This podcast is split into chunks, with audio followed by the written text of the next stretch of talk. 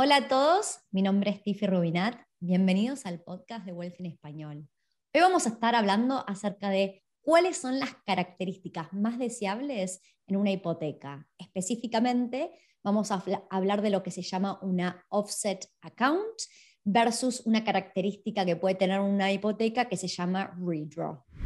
Hola, si estás disfrutando del podcast y a la vez aprendiendo, no te olvides de suscribirte. Ahora sí, que comience el show.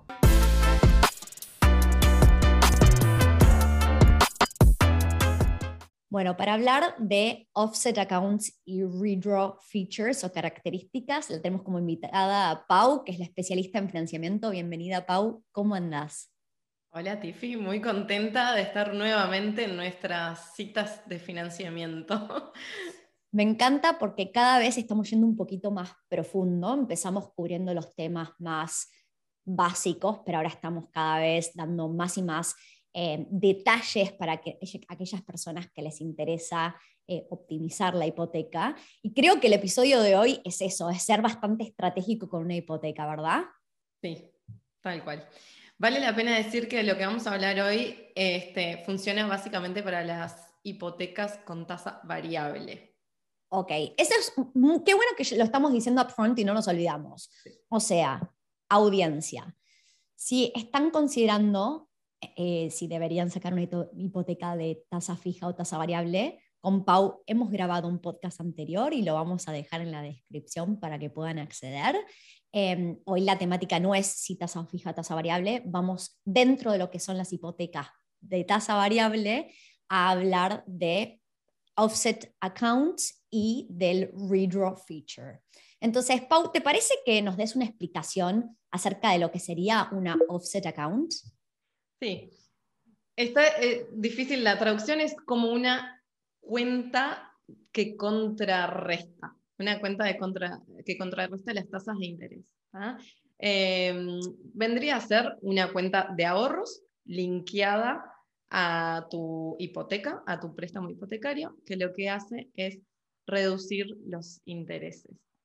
Ok, buenísimo. Entonces, yo recién antes de empezar a grabar este podcast, estábamos hablando con Pau, yo en mis múltiples hipotecas que tengo, hay una de las hipotecas donde tengo una cuenta offset. Entonces, específicamente yo lo que elijo hacer con mis finanzas personales es, en vez de ahorrar en una caja de ahorros, que es lo que hacía en el pasado cuando no tenía propiedades, Ahora no me conviene porque esas cajas de ahorros me dan tasas de interés súper bajas en este momento y estamos a junio 2022. Esto probablemente salga al aire, al, aire, al aire las siguientes dos, tres semanas, puede llegar a ser julio 2022 cuando salga al aire.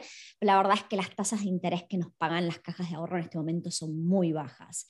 Entonces, en vez de que me paguen una tasa súper baja, yo pongo mis ahorros en la offset account ¿Y qué pasa cuando pongo mis ahorros en la offset account? Bueno, pongamos un ejemplo, ¿no? que a la audiencia le encantan los ejemplos. Si tenemos un préstamo redondo de 500 mil dólares ¿ah? y tenés 100 mil dólares ahorrados en una cuenta savings, que pueden cambiar los objetivos en el futuro. Hoy no sabemos muy bien qué hacer, entonces lo dejamos en esa cuenta de ahorros y lo podemos linkear a la hipoteca. Entonces, ¿qué pasa? 500 eh, menos 100 mil el banco va a calcular los intereses por 400 mil dólares en vez de por 500 mil dólares. Ok, y voy a decir algo súper importante. Si alguien está escuchando este podcast y tiene 100 mil dólares y no sabe qué hacer, lo que debería estar haciendo es comprar propiedades y llamando a Pau y a Tiffy para charlar de este tema. Pero, excelente ejemplo, Pau.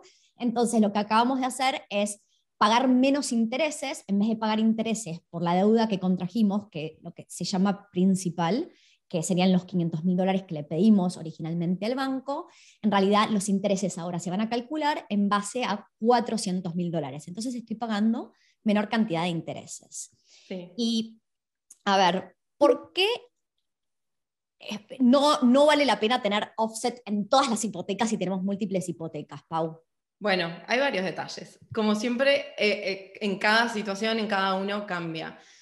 Pero generalmente las hipotecas que tienen esta facilidad, esta, esta flexibilidad de tener una cuenta offset, son un poquito más caras. Por, ponerlo muy a grandes rasgos, más o menos un 0,20% más caro la tasa de interés a lo largo de todo el préstamo.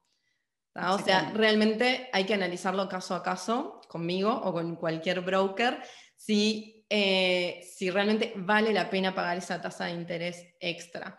Y de hecho lo vimos con un cliente ayer que al principio no le había hecho una, no habíamos buscado una hipoteca con esta facilidad, con una offset account, pero después hablamos, empiezan a salir cosas a la luz y salen este, unos ahorros que en verdad los precisan, no los pueden invertir, no es que no sepan qué van a hacer, saben qué van a hacer, pero no va a ser en el corto plazo, inmediato.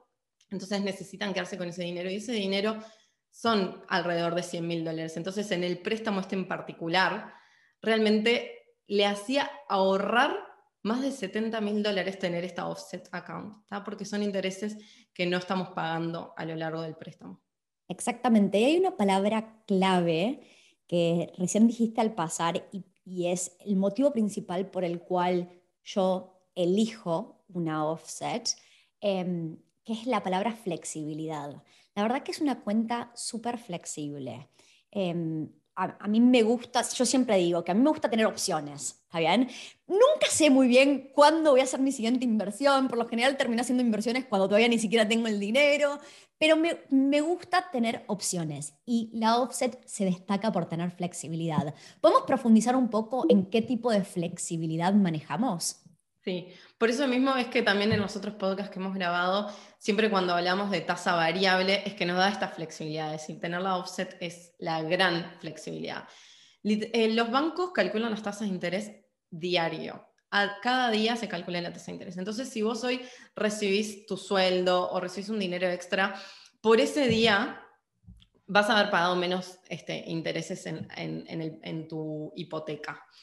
¿Ah? Eh, la gran flexibilidad es que funciona literalmente como una cuenta, una savings. Vos podés poner, sacar como, como quieras, todos los días, cuantas veces quieras y no le tenés que rendir cuentas a nadie. Esa es la parte más importante, es que ahora vamos a pasar a describir un redraw como, como, una característica de las hipotecas y el redraw definitivamente no es tan flexible, tiene sus restricciones en cuanto a cuántas veces saco, pongo montos totales que puedo sacar al año, eh, y por ahí tiene un costo asociado cada vez que pongo o saco dinero, mientras que en la offset yo tengo esa flexibilidad de pasar de acá para allá y el dinero es mío. Si yo llegué a juntar 100 mil dólares y un día quiero sacarlos, yo no tengo que ir a pedirle permiso a alguien, puedo ir y sacarlos. Entonces, esa es la parte que a mí me gusta cuando hablo de tener opciones y flexibilidad. A mí me encanta eso. Y por eso en, en anteriores, en, en podcast anteriores dije que a mí en general no me gusta fijar la tasa de interés, me gusta poner la variable. Y en particular elijo una offset versus una redraw. De hecho, a mí en particular, una redraw no está hecha para mi personalidad mi personalidad que le gusta tener flexibilidad y estar siempre poniendo y sacando para invertir en lo que surge en el momento, la redraw no es una característica que a mí me sirva. A ver, somos todos distintos, todos tenemos, eh, yo por ejemplo, estos son hipotecas de inversión, no estamos hablando de una hipoteca de un hogar, es muy distinto a alguien que está buscando como objetivo principal pagar la hipoteca de su propio hogar cuanto antes. Es el objetivo opuesto al mío. También mientras que esa persona no quiere tener deuda, yo busco tener la mayor cantidad de deuda posible. Son objetivos casi opuestos. Correcto. Entonces, bueno, la gran diferencia con el redraw, ya que estamos hablando de esto, es esa flexibilidad. Si bien el redraw es flexible dentro de una hipoteca, grandes rasgos, te da una flexibilidad porque podemos decir, eh, no sé, te aumentó el sueldo o cobraste un bonus, ¿no? Tenés, no sé, 10 mil, 20 mil, lo que sea, es extra y lo querés poner en tu hipoteca. Entonces lo pones. Ahora sí, el redraw es justamente lo que pusiste una vez, redraw es sacarlo de nuevo, ¿no? Extraerlo. Mm. Entonces el redraw solamente permite extraer el extra. Lo que ya pusiste como extra de tus mínimos eh, mensuales. Y como bien vos decías, tiene un costo. No siempre, depende del prestamista, como siempre decimos, pero puede salir más o menos cada vez que quieras hacer ese retiro extra, te puede salir 50 dólares. Entonces, no tiene esa flexi tan, tanta flexibilidad como la offset de poner y sacar, ¿no? Es como una vez, dos veces, y si realmente necesitas el dinero, este, sacarlo. También te digo que no solamente tiene un costo hacer estos redraws, eh, cada vez que lo haces, este, no tiene esa flexibilidad. Mm. Y, y, a ver, hablemos ahora de la diferencia. En el ejemplo anterior, vos lo que dijiste es, ok, teníamos una deuda, el principal era de 500 mil dólares, al poner 100 mil en ahorros en nuestra offset, la deuda seguía siendo 500 mil, seguimos debiéndole al banco 500 mil, pero los intereses se calculaban en base a una deuda de 400 mil. Ahora, cuando tenemos este redraw y vamos y le ponemos ejemplo, el mismo ejemplo, 100 mil dólares, lo que acabamos de hacer, ¿qué es, Pau? O sea, estás reduciendo el, el, loan total, todo el préstamo a 400 mil. Los intereses siguen siendo calculados a 400 mil, pero estás creando equity también, que ya lo hablamos en, en otros podcasts. Estás justamente repagando tu deuda más temprano. Exacto. Entonces, en la parte que hoy no pensamos profundizar, pero donde podría haber diferencias si hacemos eh, un offset versus un redraw, es depende de si la hipoteca es principal and interest o interest only. Que de vuelta, hemos grabado otro podcast, otro episodio donde profundizamos en estos dos tipos de hipotecas Em, los vamos a dejar en la descripción para que aquellas personas que quieran entender la diferencia entre principal and interest y una hipoteca interest only puedan hacerlo. Hoy no vamos a profundizar, pero la parte importante que siempre decimos es, cada situación personal es distinta, cada persona tiene objetivos distintos, es distinto si estamos comprando un hogar versus una inversión, es distinto si tenemos pensado estar poniendo y sacando plata versus si el objetivo es deducir toda la deuda cuanto antes. Entonces, cada persona tiene una situación de vida muy única y es importantísimo hablar con un experto como Pau para justamente poder buscar la mejor tipo, el, perdón, el mejor tipo de hipoteca para cada persona particular, ¿no? Sí, déjame aclararte algo, no es una o la otra, pueden estar ambas. Mm. Ah, no sabía eso. Para mí eso es noticia, ok. O sea, podemos tener offset y redraw. Ahora me imagino que viene a un costo eso, ¿o no? Eh, sí, te diría que la mayoría de los prestamistas eh, ofrecen el redraw, la facilidad del redraw, casi todas las cuentas. Lo que sí sale más caro es cuando le agregamos la offset account. Okay, Porque también viste que podemos, lo hablamos en el podcast anterior de, de, fijo versus variable, pero también lo podemos, podemos hacer un split si mm. vos tenés en, tu préstamo, no sé, la mitad a tasa fija y la otra mitad a tasa variable, podemos ponerle el offset o el redraw a la parte variable. Entonces es una forma de tener un poco de todo. Exacto. A ver, em, cuando hablamos de situaciones que hemos vivido em, a diario con clientes nuestros, es muy común para aquellos clientes que ya han comprado una propiedad en el pasado que la propiedad subió en valor y lo que quieren hacer es lo que se llama un equity release. Voy a dar un ejemplo. Usando números súper básicos como venimos usando. Imaginemos que habíamos em, en el pasado comprado hace unos años atrás, no importa si fueron 2, 5 o 10 años atrás, una propiedad que el precio de compra era de 500 mil dólares y pusimos un 20% de depósito más los costos de cierre, y le pedimos el 80% del valor de la propiedad del banco, o sea, la deuda es de 400 mil dólares. Pasaron unos años, no importa cuántos, y esta propiedad ahora vale un millón de dólares. Entonces, tenemos la oportunidad de hacer lo que se llama un refinanciamiento con un equity release. O sea, no solo estamos refinanciando para tener otro, otro tipo de hipoteca, otras tasas de interés o lo que fuera, pero podemos decidir aumentar nuestra deuda y elijamos de vuelta ir por pedirle al banco el 80% del nuevo valor de la propiedad que nos lo darían con la condición de que paguemos la vieja hipoteca. ¿no? Entonces, si la vieja hipoteca era de 400 mil dólares, yo ahora esta propiedad que vale un millón, pido 800 mil dólares y pago 400 mil. Me quedan otros 400 mil dólares que pueden ser el depósito para una siguiente propiedad. Ahora, puede ser el depósito para más de una propiedad también, ¿no? Pero es probable que no vayamos a usarlo todo de una. Entonces, ahí es cuando se vuelve súper importante pedir una cuenta offset, porque yo ya la tengo lista y disponible para cuando surja una excelente oportunidad. En ese momento no es que tengo que empezar el papelerío con el banco, ir a hacer todo, pero eh, nada, es como que no sé cuándo realmente la voy a usar. ¿Está bien?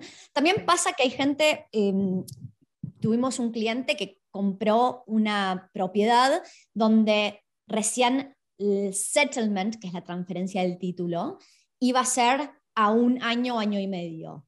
Y entonces, ya para poner el depósito inicial necesitaba acceder al equity, pero también quería ya garantizar que tenía el resto del depósito para llegar al 20% para esa siguiente propiedad que el settlement iba a ser en un futuro. Y entonces le hacía sentido hacer una nueva hipoteca ahora, poner una offset account y esa plata que la tiene disponible para lo que quiera, en realidad no es que está pagando más intereses, porque mientras que no la saque de la cuenta, queda ahí, está bien, está disponible.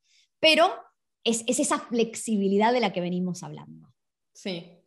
O sea que el offset account es interesante para las personas que están pensando hacer un equity release, para las personas que quieren comprar en el corto, mediano plazo, pero no ya, ¿no? Mm. Eh, y que tienen unos ahorros, no es que no sepan qué van a hacer, pero eh, no los pueden utilizar todavía. Este, básicamente, para, esas son las dos estrategias más importantes, creo. Y voy a dar otro, otro ejemplo más. A ver. Un, trending topic de mis amigos más cercanos. Tengo tres amigos que durante el 2021 invirtieron eh, con Wealthy y el plan era ir, comprar una propiedad, que se las entregaran, es una propiedad para inversión, y después querían irse a viajar, tomarse un tiempo del trabajo, no, no querían, o sea, no iban a seguir trabajando y no iban a tener ese ingreso estable que tenían el año pasado. Y entonces eh, tenían la suerte de no solo tener el depósito para comprar una propiedad, pero tener bastante dinero adicional si quisieran para una segunda propiedad. Pero siguieron mi recomendación de una cosa a la vez, hagamos una primera inversión, pongámonos cómodos, si vas a tomarte un sabático y no tenés claro cuántos meses, no está bueno que te quedes con la soga al cuello y te uses todos los ahorros para una segunda propiedad y después estés ahí sin, sin ingresos y con dos propiedades, ¿viste? Como que la idea era estar tranquilos durante el tiempo sabático que efectivamente de estas amigas, amigas y amigos que estoy hablando, hay una que ya está llegando a los nueve meses de sabático, me dice, Tiffy, ya me tengo que poner a buscar un trabajo. La estoy pasando también que, bueno, es que no quiero estar más, más de un año afuera del mercado laboral, pero la estoy pasando bárbaro y ni ganas. Y tenía una buena cantidad, tuvo la suerte no solo de tener muchísimos ahorros, sino que cuando se fue del trabajo, le pagaron un paquete por haber trabajado más de 10 años en una empresa. Era una buena cantidad de dinero. Y entonces todo ese dinero lo puso en la offset y en este momento tiene una propiedad que no, tiene, no está ni pagando intereses en este momento, porque tiene tanto dinero para cubrir toda la hipoteca. y está muy tranquila viajando por el mundo con el dinero en la offset y obviamente la offset hace mucho sentido, ¿no? Ahora, hablemos de quién no le hace tanto sentido la offset. Pau, ¿a vos quién te parece que no le hace sentido ese tipo de cuenta? A mí me parece que si estás muy justo en tus ingresos y egresos, o sea, si casi todo lo que recibís en tu sueldo son gastos fijos de tu hogar, y no tiene mucho sentido, porque no tenés un remanente. Igual déjame tirarte un tip acá. Eh, si vos recibís tu sueldo en la primera semana del mes, por ejemplo, y no tenés que pagar no sé, el alquiler o lo que estés pagando, seguro, luz, todo, hasta el último, hasta el último día del mes, puede ser una, puede ser una ventaja, habría que charlarlo, pero este, se me ocurre decirlo que como los intereses los bancos los calculan día a día, ahí tenés como, podrías tener un gap, no sé, de 20, 25 días donde estás ganando con, con, tus ingresos, hasta que no los gastas. Bueno, igual dijiste, ¿Hace sentido? hace mucho sentido y dijiste dos cosas muy importantes. La primera, que eh, no, a mí no me parece algo que yo le quisiera recomendar a nadie, eh, es el vivir mes a mes. ¿Está? No está bueno vivir mes a mes. Sí que hay gente que con su, su máximo deseo es comprar su casa de los sueños y van y compran lo mejor que pueden comprar dentro de su capacidad y después empiezan a vivir ese mes a mes. Y increíblemente diría que las estadísticas dicen que es como el 60% de la población en Australia. El, el, sueño americano y el sueño australiano es comprar tu casa de los sueños y entonces em, van y compran una propiedad, usan todos los ahorros para el depósito y los costos de cierre y después lo más complicado es que mes a mes eh, se vuelve muy difícil ahorrar porque es como que siempre llegamos con lo justo a fin de mes. ¿Está bien? En ese caso en particular, la offset no hace mucho sentido y la verdad es que la situación en sí no es óptima. ¿Está bien? ¿Por qué? Porque así es como la gente se suele poner estrés financiero. Pasa algo, tenemos un, médico, una operación que no esperábamos, algo inesperado y que los accidentes y las, las situaciones inesperadas suceden, querramos o no. La verdad que no está bueno no tener nada de dinero de ningún lado para acceder. ¿Está bien? Eso por un lado, lo dijiste. Y el, segundo punto es, ¿para quién no es este tipo de, feature, ¿no? tener una offset account? Cuando estábamos hablando en un episodio anterior em, de hacer principal and interest versus interest only, yo mencioné el ejemplo de uno de mis jefes que él admite que no es bueno ahorrando todo lo que entra es lifestyle para él, va y se patina todo el dinero. Y logró armar un portafolio muy grande de inversiones, arrancando solo con 10 mil dólares en una propiedad, así como 12 años atrás. Su propiedad se valorizó, invirtió en otra, en otra, en otra y armó un portafolio gigante. Pero él acepta que no es bueno ahorrando.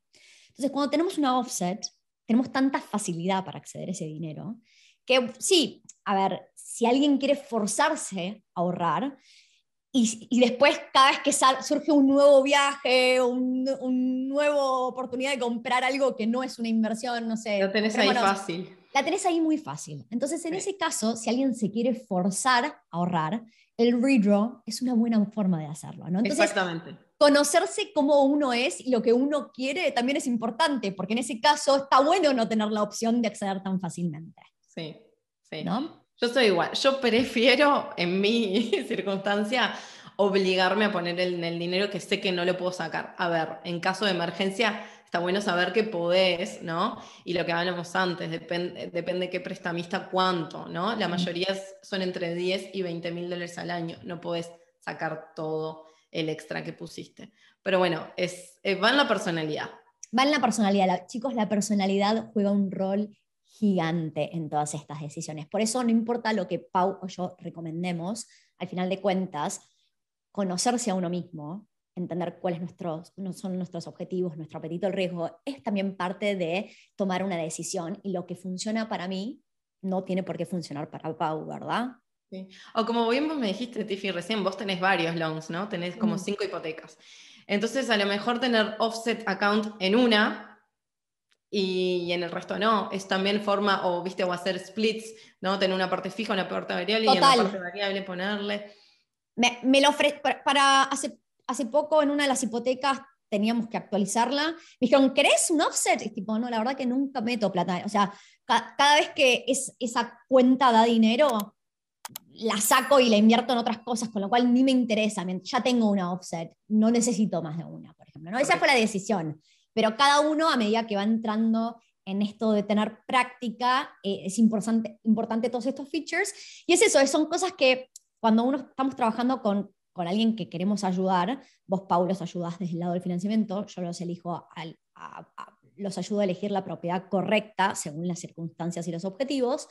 Eh, cuanta más información tengamos, más importante es, porque fíjate que por ahí recién en una cuarta conversación sale el, me va a entrar un bono, me va a entrar dinero, me va a entrar una herencia, lo que sea. Y esa es información súper relevante para poder dar el mejor asesoramiento de nuestro lado. Sí, y de nuevo lo que repetimos siempre, lo ideal es cada dos años chequear eh, nuevamente la hipoteca y lo que puede hacer sentido hoy, por ejemplo, el, ejemplo que poníamos para quién serviría una offset, ¿no? Si tenés X cantidad de dinero hoy que todavía no lo vas a usar, pero vas a comprar una segunda propiedad o una tercera, no sé, otra propiedad en el corto plazo, ¿no? Mm. Listo, compraste la otra propiedad a los dos años y ahí la offset account ya no hace sentido. Entonces refinanciamos y la eliminamos. Exacto. Y a lo largo de, de los años que vamos a tener propiedades, parecería que estas pequeñas variaciones no mueven tanto la aguja y uno le da fiaca, entregar todo el papelerío de vuelta al banco, pero la verdad es que son un montón de dinero, o sea, vale la pena hacer el esfuerzo y sacrificio de completar formularios, trabajar con, el, con, con Pau o con quien sea para hacer un, un remortgage, porque realmente a lo largo del tiempo podemos estar hablando de muchísimo dinero, o sea, arriba de 100 mil dólares, ¿no? En diferencias. Sí. Mm. Así que bueno, bueno, Pau, muchas gracias por todos estos tips y datos. Eh, yo aprendí algo nuevo hoy y espero que la audiencia... La idea. muchas gracias. Bueno, nos vemos en la próxima.